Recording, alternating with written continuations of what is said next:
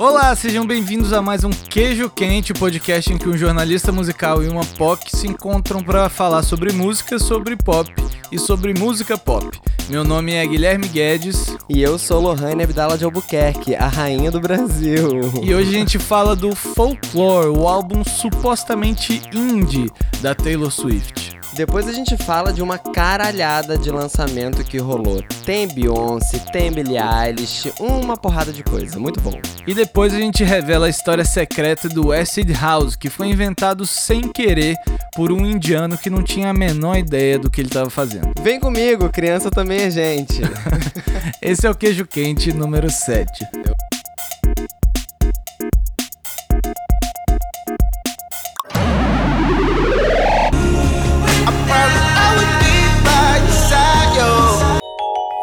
Você sabe que esse é o episódio 007, né? Tananã, tananã, tananã. É essa música, né? Tananã. Não. Do 007? Ih, é Missão Impossível? Tan, tan, tan, tan, tan, tan, tan. Eita. Já tem material. Pronto! Ê. Conseguiu o que queria. Girl, you look good enough to eat.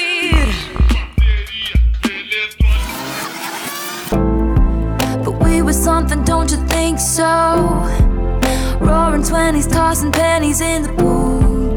And if my wishes came true, it would have been. Saiu recentemente de surpresa, com pouquinhas horas de aviso, o novo álbum da Taylor Swift. O nome do disco é Folklore e ela disse que produziu tudo durante esses primeiros meses do isolamento social por causa da pandemia. É um disco bem diferente do Lover, o álbum que ela tinha lançado no ano passado, que era um disco bem pop, bem colorido, às vezes até meio bobo, né? O Folklore é um disco muito mais sério, pelo menos na sonoridade, que é praticamente quase toda acústica. Especialmente desde o Red, o álbum que ela de fato começou a se aproximar mais do pop e tal, deixando de lado um pouco aquela coisa do country. Em todo o álbum a Taylor traz umas coisinhas novas, né? Sim, é verdade. E aí depois veio o 1989, né? Que eu sinto que foi quando ela largou de vez a influência do folk, do, do country que ela ainda tinha. E aí vira um popzão mesmo, assim. E depois disso teve o Reputation, em que ela tentou uma aproximação meio esquisita com hip Nossa, hop. muito esquisita, muito esquisita. Apesar de eu gostar muito de Look What You Made Me Do, música que tem uma batidinha meio eletro, assim. Lembra do eletro que a gente falou no episódio 2 sobre o Sim, Kraftwerk? lembro. Então. Look what you made me do. Look what you made me do. Look what you just made me do. Look what you just made me Mas então, o Reputation, ele deu uma flopada, né? Tipo, vendeu bem, é, eu lembro que teve turnezone e tal, mas teve muita gente que não gostou. É, é um disco que às vezes acerta, outras vezes erra. E eu acho que é até porque naquela época ela tava numa fase muito conturbada. Ela tinha treta com a Kim Kardashian, Kanye West. E teve o assédio também que ela sofreu, né? Um radialista apalpou ela numa sessão de fotos e aí depois processou ela por difamação. Essa história é muito bizarra e ela é mais bizarra e melhor com um final feliz porque depois ela processou o cara de volta e aí pediu, sabe quanto de- na, na ação? Um dólar. Porque daí ela mostrou que era só pra culpabilizar o cara e que não era uma questão de dinheiro. Essa história é muito foda. No começo desse ano saiu um documentário chamado Miss Americana e que mostrava os bastidores desses últimos anos da vida dela, fala muito sobre a história do processo, mostra os bastidores da gravação do Lover, esse último álbum que ela tinha lançado, e também o momento em que ela meio acordou politicamente, passou a tomar lado na política americana e passou a criticar frequentemente o Donald Trump. E aí, com a pandemia, parece que ela aproveitou para refletir um pouco sobre tudo isso que aconteceu nesses últimos anos, começou a escrever umas músicas novas em segredo e agora fez então esse novo álbum Folklore. Então, amigo, você sabe de uma coisa? Eu não tinha é, opinião formada é, sobre a Taylor sobre o trabalho dela até assistir esse documentário que você falou, né? Que, inclusive, você lembra dos áudios que eu te mandei? Não sei se você lembra dos áudios que eu te mandei enquanto eu tava Lembro, assistindo. claro que lembro, que mostram um momento em que tudo mudou pra você em relação a Taylor Swift. Nossa, eu comecei agora a assistir o filme da Taylor Swift. Eu tô no minuto ne- 43 segundos, eu já tô com ódio dela. Ela com essa roupinha, com esse macacãozinho tocando piano, com um gatinho em cima. Ai, cara, essa garota é muito sonsa. Não gosto dela. Nossa, e agora eu tô em 3 minutos e 20 e já tô com a completa sensação contrária. Tô achando ela uma guerreira. Uma talentosíssima. Foi tudo. Mas então, o filme ele puxa, né, uma sardinha pra ela, é claro, mas ainda assim eu terminei ele pensando, cara, a Taylor realmente é uma puta compositora e é, principalmente teve muita força de vontade de é, ser a popstar que ela tinha certeza de que era, né? Desde muito novinha. Só que a parada é que, mesmo reconhecendo todo esse talento, eu não conseguia me conectar com ela, e aí só nesse álbum eu descobri qual é a treta. Eu não consigo comprar essa história e essa narrativa da jovem sonhadora, apaixonada, desbravadora, com o príncipe encantado, que casou e que deu tudo certo e que fugiu na carruagem. nananana.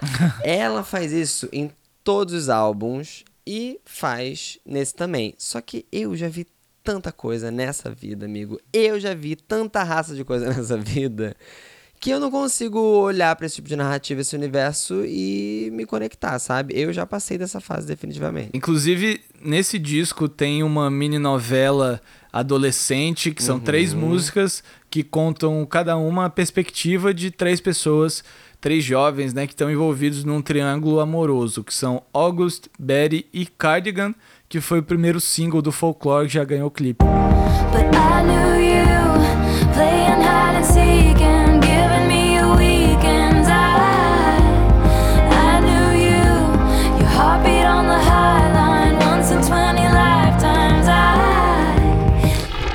eu também não vou vir aqui julgar a garota, entendeu?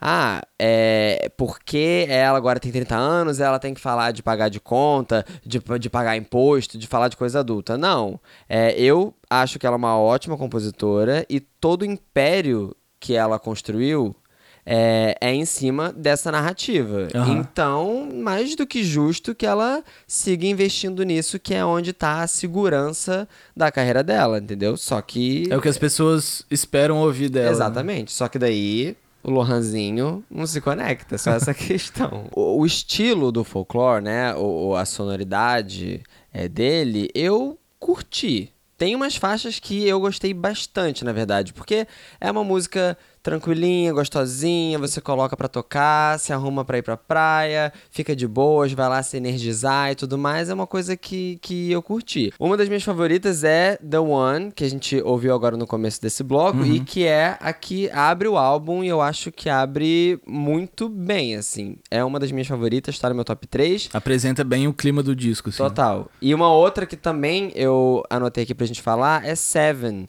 Que eu gosto muito. Até fiquei pensando assim, cara, tá- eu acho que essa música ela é um pouco chata. Só que eu gostei, mas eu fiquei assim, tá- eu acho que talvez muita gente ache chata. Mas o que me encantou foi o jeito que ela canta, que ela faz um. E. Tipo, uma, essa escadinha assim com a melodia, que é meio Rosalia, sem ser Rosalia, mas sendo Taylor. Eu gostei muito dessa música. Please picture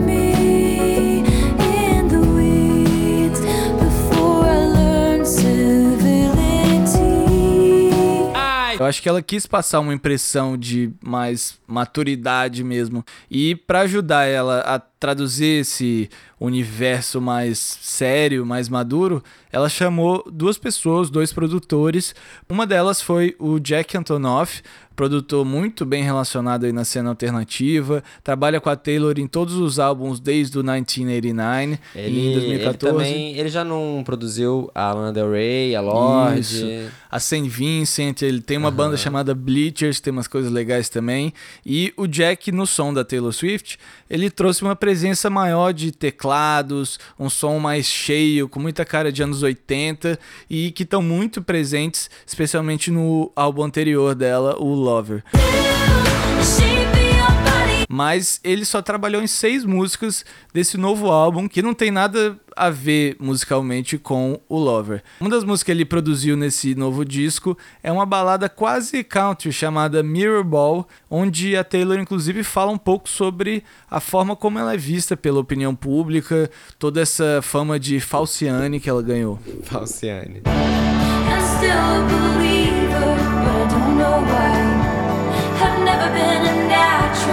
All I do is try, try, try. I'm still on that trapeze. I'm still trying everything. Ah, eu gosto muito dessa música.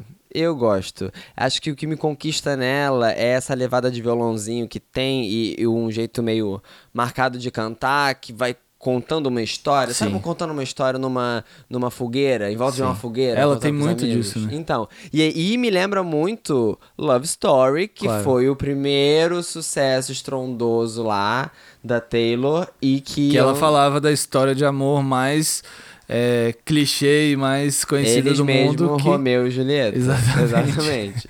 E eu amava. Essa, nessa época aí eu amava. É, mas ele também fez uma outra que parece que é que você preferiu do álbum, né? Que não é nenhuma dessas que a gente falou ainda. Qual foi? É, uma música chamada This Is Me Trying, uma música que, é, como a gente falou que ele traz muito essa coisa dos sons dos anos 80 e tal, ela tem um clima que me lembra um outro lado dos anos 80 que ele não costuma trazer tanto, um pouco mais sério. É tipo The Cure, um baixo mais reto, tem uns sintetizadores alongados, assim, umas camas de cordas, de metais, tudo bem bonito, o arranjo dessa música é muito legal e por tudo isso é minha preferida do folclore. I just wanted you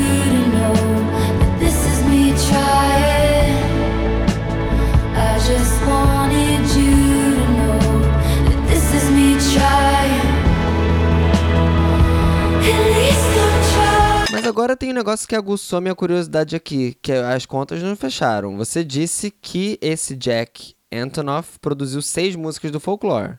O álbum tem 16. As outras 10 foram produzidas por um cara chamado Aaron Dessner. Ele é guitarrista e produtor do The National, uma banda indie lá de Nova York, muito boa. Ficou conhecida ali nos anos 2000 e tem umas músicas com umas letras bem densas, um som que ao mesmo tempo é muito intenso, mas também muito sensível, muito delicado. Ah, e, e você acha que esses sons conversam um som com o outro, da Taylor com o que o The National é. É, não, Fazia? não obviamente, assim. Tanto que eu acho que ninguém tinha imaginado o- a Taylor Swift trabalhando com o Aaron Dester antes. Foi todo mundo pego de surpresa. Mas, se você ouvir o último álbum do The National, que é do ano passado, que foi produzido pelo Aaron Dessner, dá pra gente pescar algumas referências que estão também no folclore. Tem, por exemplo, a música chamada I Am Easy to Find, que dá nome ao álbum também, e que, cara, podia, com outra com os vocais da Taylor, podia de repente estar no, no tracklist desse álbum. Standing in the sunlight, in the middle of the street, I am easy.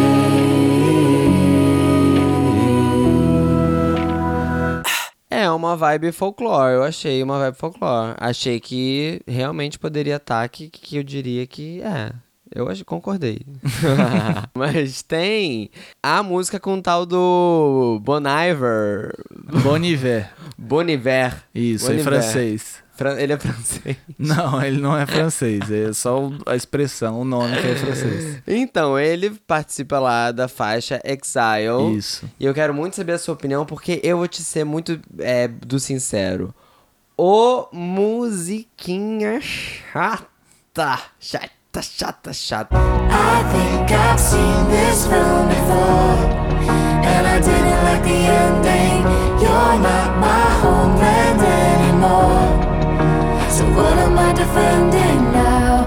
Então, eu sou muito fã do Bon Iver, mas Bon essa Mas realmente essa música Exile é difícil.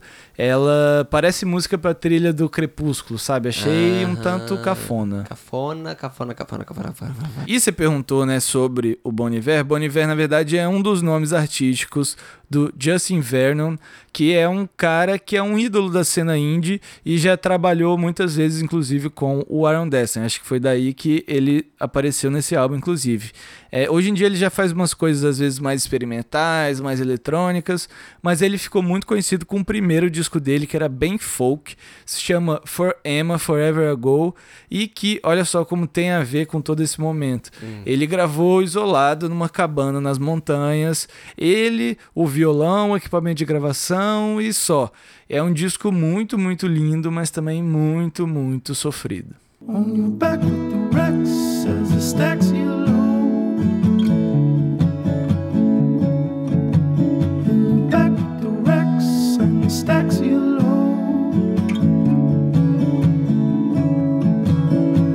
Nossa, mas é sofrido, é sofrido mesmo.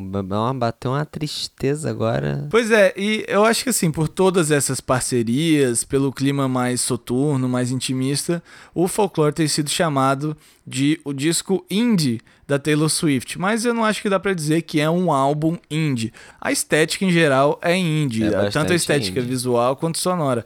Sai desse lugar comum das grandes produções É, a- que ela vinha A fazendo. capa é ela numa, na- no meio das árvores, na floresta, em preto e branco, ela piquititita as árvores Aham. enormes. Se isso não é indie. Pois é, essa capa inclusive lembra a do disco do Bon Iver que eu citei, que é uma coisa, também tem uma foto em preto e branco das árvores e tal. Mas ainda que seja um disco diferente, mais indie, ainda é um disco essencialmente pop, com todas as marcas registradas da Taylor, tem as melodias características, as letras que falam às vezes sobre histórias complicadas de amor, às vezes sobre os dilemas pessoais que estão rodando lá na cabeça dela, que é uma coisa que ela sempre trouxe. Mas eu acho que é um passo interessante na carreira dela, porque isso dá confiança para ela daqui para frente continuar mudando o som, sem necessariamente seguir uma tendência que tiver rolando na época só para fazer sucesso. né? Ela tem tanto talento e familiaridade com esse som folk e country, que foi por onde ela começou, né? Que mesmo que todo mundo esteja fazendo hip hop, ela pode seguir trabalhando ali, que eu acho que é, é a praia dela e é onde mais cativa o coração do Lohanzinho, que é o meu. É, a gente falou muito sobre essa coisa das cantoras que estão fazendo um revival da disco music. Já Aham. pensou um disco disco da Taylor Da Swift? Taylor Swift, imagina, falando do quê? Dela se arrumando pra ir pro bar encontrar Romeo o e príncipe. Julieta Romeo. no- na discoteca. Imagina. Então, assim, acho que de todos os caminhos que ela podia seguir nesse novo álbum, eu acho que esse movimento aí pro folk, meio indie, essa outra roupagem, eu acho que foi um movimento muito bom, muito interessante e me fez, inclusive, desejar por algo que eu nem pensava que podia existir. Que é o quê? que já pensou se a Marília Mendonça fizesse um disco indie? Imagina, eu acho que é super possível, tá? Porque sertanejo pro indie é um, piscou, você caiu num banjo errado ali, você já tá no Se fizer meio indie. desafinaado assim, É, pronto, exatamente, eu quero que é ver ela indie. de repente fazer performance com colan e ficar de cabeça pra baixo, fazer coreografia com 10 viadas atrás pulando com guarda-chuva colorido com tinta fugindo pras meninas de 16 anos que estão ali na frente da- da, Você começou a falar, eu nem sei mais do que você tá falando. Então eu queria dizer só pra Marília Mendonça, se você estiver ouvindo a gente, manda o áudio aí contando se, se você pretende ou não lançar esse álbum indie, E que a gente revela sessão- com exclusividade aqui no Queijo Quente. E paga também uma sessão de terapia pro Lohan. Que tá precisando, nitidamente tá precisando.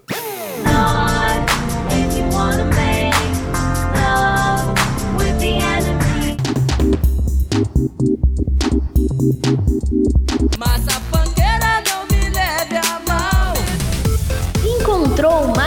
moeda de 5 centavos na sua faxina? Compre uma de nossas esfirras. But you just gotta find your way back. Big, big world, but you got it, baby. Find your way back. Don't let this life drive you crazy. Find your way back. Come back home for the street lights on. Find your way back. Find your way back. Daddy used to teach Desde o nosso último episódio, amigo, tiveram alguns bons lançamentos. Eu achei coisa boa. Que eu acho que me deixou animado novamente aí com o cenário pop, né? Acho que ele tá voltando a esquentar. E aí eu acho que de cara a gente precisa falar da Beyoncé, né? Porque é a Beyoncé. Uhum. Sim, né? A gente precisa começar por ela. Beyoncé, né? É Beyoncé. É, tem um acento eu no é, né? Ah, grandes. É, isso é, agora é regra de, de ser agudo quando é acento no é. Na, Não, no, porque Bra- no existem várias. sim, mas, sim, mas ela não é línguas- brasileira. Ela não é brasileira. Sim, mas e como é que você sabe? A America- os americanos fazem. Tem, não tem nem acento agudo dos americanos. Sim, mas quem disse que o nome Ah. dela é americano? Mas ela é. Ué, eu, hein? É Beyoncé. Caraca, Beyoncé. presenciaram uma discussão. Não, é uma baixaria, de uma baixaria esse programa. Nossa, você baixou muito agora. Mentira, eu tô. Tudo isso porque na semana passada saiu o novo filme dela, que chama Black is King, que é o acompanhamento visual da trilha que ela produziu pro remake do Rei Leão, que foi no ano passado. Você assistiu? Gostou? Não gostou? Me conta, o que, que você achou? Cara, eu fiquei completamente hipnotizado pelo filme, assim. É, inclusive, me lembrou conceitualmente muitas coisas que a Solange, irmã dela, costuma fazer. Amo Umas, uns trabalhos audiovisuais muito embasados artisticamente, sabe? Com várias referências, que dá pra você... Você assiste, você se impressiona, e depois você vai ler um texto explicando tudo, você fala, caralho, as conexões Quanto mais e tal." você assiste e preste atenção, você encontra novos Isso, elementos. Muita atenção aos É detalhes foda. e tal. E eu acho que esse filme, Black is King, completou o trabalho que ela tinha feito com The Gift, né? A trilha sonora que você falou.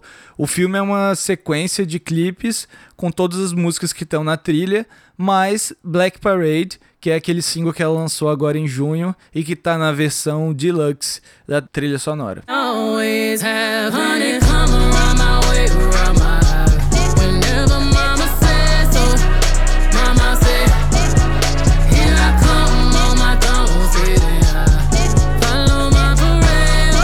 E eu achei foda que esse filme foi dirigido por ela com um cara que já fez muita coisa com a Beyoncé, que é o Kwasi Forjou, um cineasta nascido em Gana que incorporou vários elementos da cultura de Gana e de outras regiões da África também no trabalho da Beyoncé. Isso, eu vi que ele já tinha dirigido alguns clipes dela, né? Tipo o de Drunk in Love e de XO.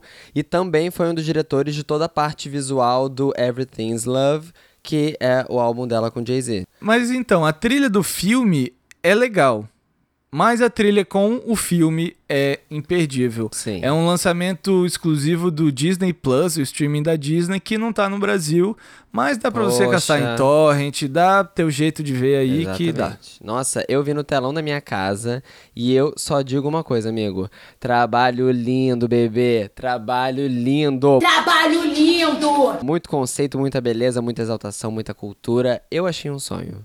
Pois é, eu queria aproveitar, já que a gente falou de ler textos para desvendar as conexões da- do, né, dos clipes e tal, eu queria aproveitar para indicar um editorial chamado Black is King, uma análise decolonial. Foi escrito pela Ana Beatriz de Almeida no site sp-arte.com. Eu vou botar o endereço na descrição desse episódio, que depois fica mais fácil de achar. A Ana é mestre em História e Estética de Arte pela USP e fez uma análise super detalhada assim das referências, da estrutura narrativa do filme e, segundo ela, o principal tema da obra é que a atual crise racial tem uma dimensão que transcende a morte, uma vez que as atuais reivindicações ecoam uma jornada iniciada pelos ancestrais da população negra e que até o presente momento não chegou ao fim. Vale muito a pena Sabe ler muito. e assistir o Black King junto.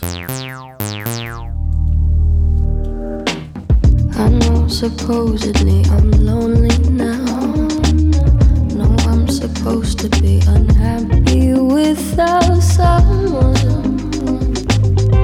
But aren't I someone? E a Billie Eilish está de volta com um novo single, uma música chamada My Future. Essa que a gente está ouvindo aí de fundo, que tá baixando, baixando, baixando. Acabou, acabou. É uma música que a Billie diz que produziu com Phineas, o irmão e produtor musical dela, né? Durante o isolamento social. Mas ela disse também que a ideia da música já vinha de antes de tudo isso. Eu fiquei muito surpreso com a sonoridade. É um caminho novo para Billie, né? Ai, amigo, eu achei essa música muito linda. Eu tava no supermercado e aí não tinha nada no carrinho ainda, comecei a ouvir e aí eu já fui prestando atenção na letra e já achando a coisa mais linda do mundo. Ela cantando sobre estar apaixonada pelo futuro dela, e aí eu já pensando quão nova ela é, quão talentosa, tudo que ela pode conquistar, nananã, quase chorando ali com o carrinho. Quando eu vejo no meio, pra segunda metade, a música muda. Vira um ar mais. Fica com um ar mais otimista do que, tipo, contemplativo. E aí, cara, quando eu vejo, eu tava com o carrinho cheio, falando, eu vou fazer uma almoção, eu vou cozinhar coisa nova, fazer Isso no receita mercado. nova. Isso no mercado, Que no Zona Sul. isso. É, no Zona Sul, perto da minha casa. Pois é, essa segunda parte da música traz um clima mais neo soul, uma coisa meio Erika Badu, um groove que não, até agora não tinha aparecido muito na música da Billie.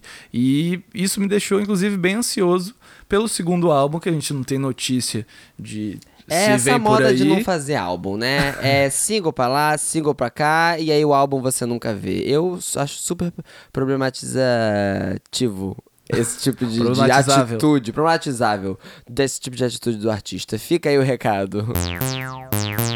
Outra música que me fez acordar pra vida foi ótima. Esse período foi muito bom, muita coisa boa. É a música que me fez Sabe a música que bate na tua cara e fala assim: bora agir, viado, vamos levantar a cabeça, vamos agir, vamos seguir essa vida, vamos pra frente. Que foi a, claro, ela, Honey Dijon, a DJ das DJs, que lançou o single Not About You.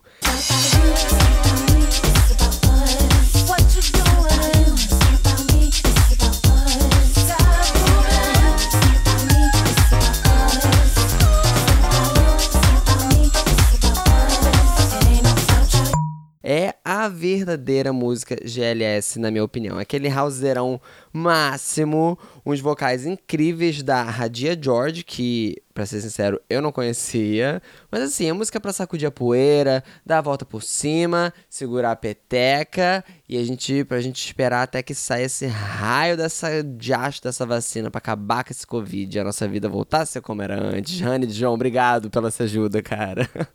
Deu pra ver que a música mexeu bastante com você, né? É, eu achei ela muito boa. Música GLS, como é que não vai mexer comigo? Eu achei ela muito boa. É, nem sempre bons DJs são grandes produtores e nem sempre grandes produtores de música eletrônica são bons DJs. Mas a Honey Dijon, quando acerta nas produções, acerta muito. E é o caso dessa música que é realmente muito boa. I can see your face, see the light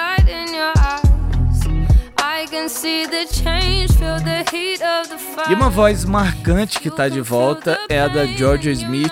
Ela lançou um single novo chamado By Any Means e vai estar numa coletânea de canções de protesto aí, organizada pela Rock Nation, uma produtora, um selo e tal, que foi fundada pelo Jay-Z uns anos atrás. Segundo a Georgia, essa música nova tem inspiração em todas as questões levantadas pelo movimento Black Lives Matter. É, a voz da Georgia é uma parada que é, eu não sei dizer, cara. Eu piro muito no timbre dela, é, nessa voz rouca que ela tem e, sei lá, toda a paixão que ela coloca nas músicas, eu acho muito bizarro. Eu babo no trabalho dela, e principalmente porque eu sei que ela tem uma ótima relação com o Brasil, né? Você sabe que ela ama a gente. Não, eu tô ligado, eu tava no Lollapalooza, inclusive, mas que ela cometeu um grande erro, porque Qual? ela cantou de camisa da CBF. Eu É. entendo que, assim, foi um gesto, Ela pô, não- alguém deve ter dado, ela ficou Pô. super feliz, quis fazer uma homenagem pro país. Mas eu acho que se ela soubesse o que que virou a camisa da CBF no Brasil, É, aí talvez ela tivesse Mas esquecido que- a camisa é, no camarim, né? O que vale nesse caso é a intenção. Sim, sim. Valeu, E George. valeu, Volta aí valeu. e Pode ficar lá que você em quiser. casa, no quarto de hóspede, se você quiser. A gente curte uma, co- uma praia. Vamos lá pra casa.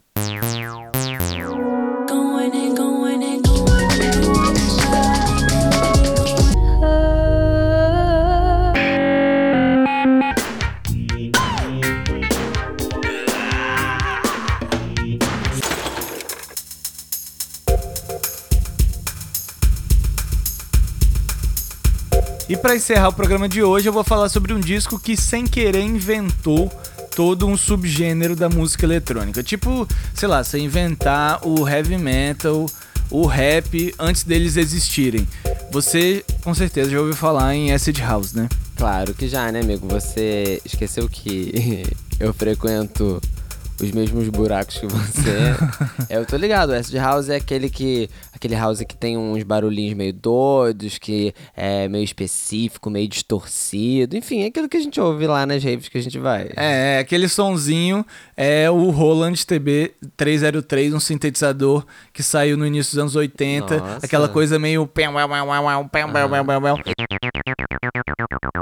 Ele sabe o nome do negócio, você sabe bastante Aqui coisa. é cultura, né, cara? Muita cultura. É, esse sintetizador ele foi feito para imitar o som de um baixo, só que era início dos anos 80, a tecnologia não era muito avançada ainda, e ele fazia um som, na verdade, bem diferente de um baixo. Só que aí, aos poucos, as pessoas começaram a descobrir aquele som que ele fazia e usar não para imitar um baixo, mas para fazer esse som bem ácido. É, é meio que uma pistolinha laser, só que às vezes também é um insetinho. Isso. É tudo. Esse som, inclusive, foi inspiração pra música tema do queijo quente, já reparou?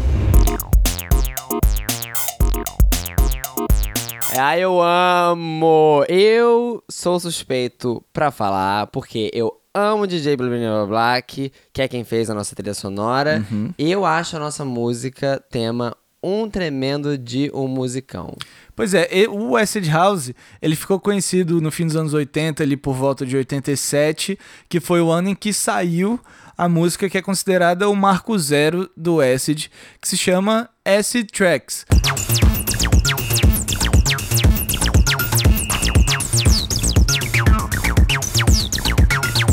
Que é do Future, um grupo de Chicago nos Estados Unidos. Mas se lembra que eu falei antes aquele lance de inventar o Acid House antes do Acid House surgir, né? Sim, lembro. Existe um disco lançado bem antes dessa música que a gente ouviu agora, em 82, e que sem querer ele fez tudo isso antes.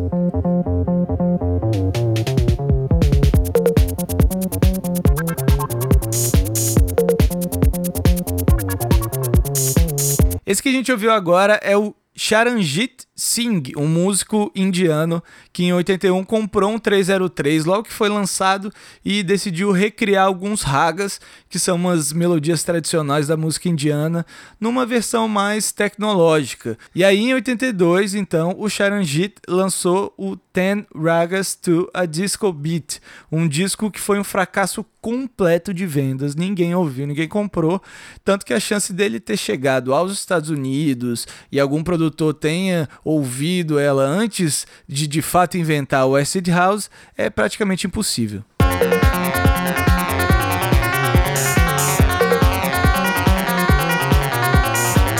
Mas então, amigo, você tá me dizendo que antes do Acid House ficar popular, uns 5 anos mais ou menos antes, um produtor indiano já fazia esse som e nem imaginava que no futuro seria um subgênero de música eletrônica. Me explica como é que é isso. É muito louco, ele não tem a menor ideia de como ele se antecipou a todo esse movimento. Em 2010 o disco foi relançado e aí naquela época ele deu uma entrevista, que foi a primeira entrevista que ele deu para a grande mídia, para o jornal inglês The Guardian, e ali fica bem claro que ele nunca tinha ouvido falar em acid house, música eletrônica.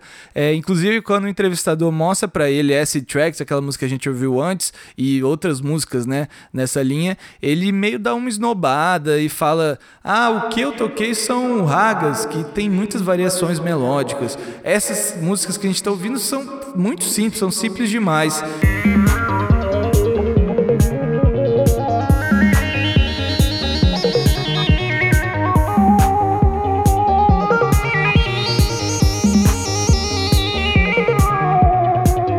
Mas ele achou que esse é um som simples de fazer, porque eu vou me recolher minha insignificância, entendeu? Ficar aqui só admirando isso daí, mas porque não sei se você sabe, mas eu consigo apreciar esse tipo de som porque eu sou um Abdala, né? Eu tenho é, no meu sangue essa genética de, de sacar a- aquela música oriental que é a música que faz a cobra subir, você sabe, Guilherme? Você, sua- você já viu a cobra subir? Você ia perguntar se a minha cobra já subiu. É, já alguma vez essa cobra aí já subiu, amigo? Não, nunca subiu. Fazem anos. Enfim, se você gostou do que você ouviu, eu te digo que não dá pra achar o Ten Ragas to a Disco Beat no streaming. Adora fazer, adora gostar de um negócio que os outros têm dificuldade de achar. Vamos democratizar esse gosto aí, amigo. Aqui é curadoria, entendeu? Entendi. Mas se você procurar no YouTube, dá pra ouvir o disco praticamente todo e também dá pra baixar ele aí, se você procurar bem. No fim das contas, foi uma grande obra do acaso. Era um músico brincando com as maquininhas novas que ele tinha comprado, ele sem querer viajou pro futuro e tocou um som que só ia ser inventado muitos anos depois, mas é legal, né? E ainda disse, esse som é uma merda. Esse foi mais um queijo quente. Espero que vocês tenham gostado. Se rolar de espalhar pros amigos, pra quem você acha que gosta dessa bobajada toda, por favor, manda aí pra todo mundo. O queijo quente tem a apresentação minha e do Lohan Abdala. A edição de som é minha mesmo, então desculpa qualquer coisa. O Lohan gravou também as vinhetas desse episódio e toda a identidade visual do queijo quente é do Daniel Rocha. Ah, e a trilha sonora original é dele, do DJ Blablinha Blablac.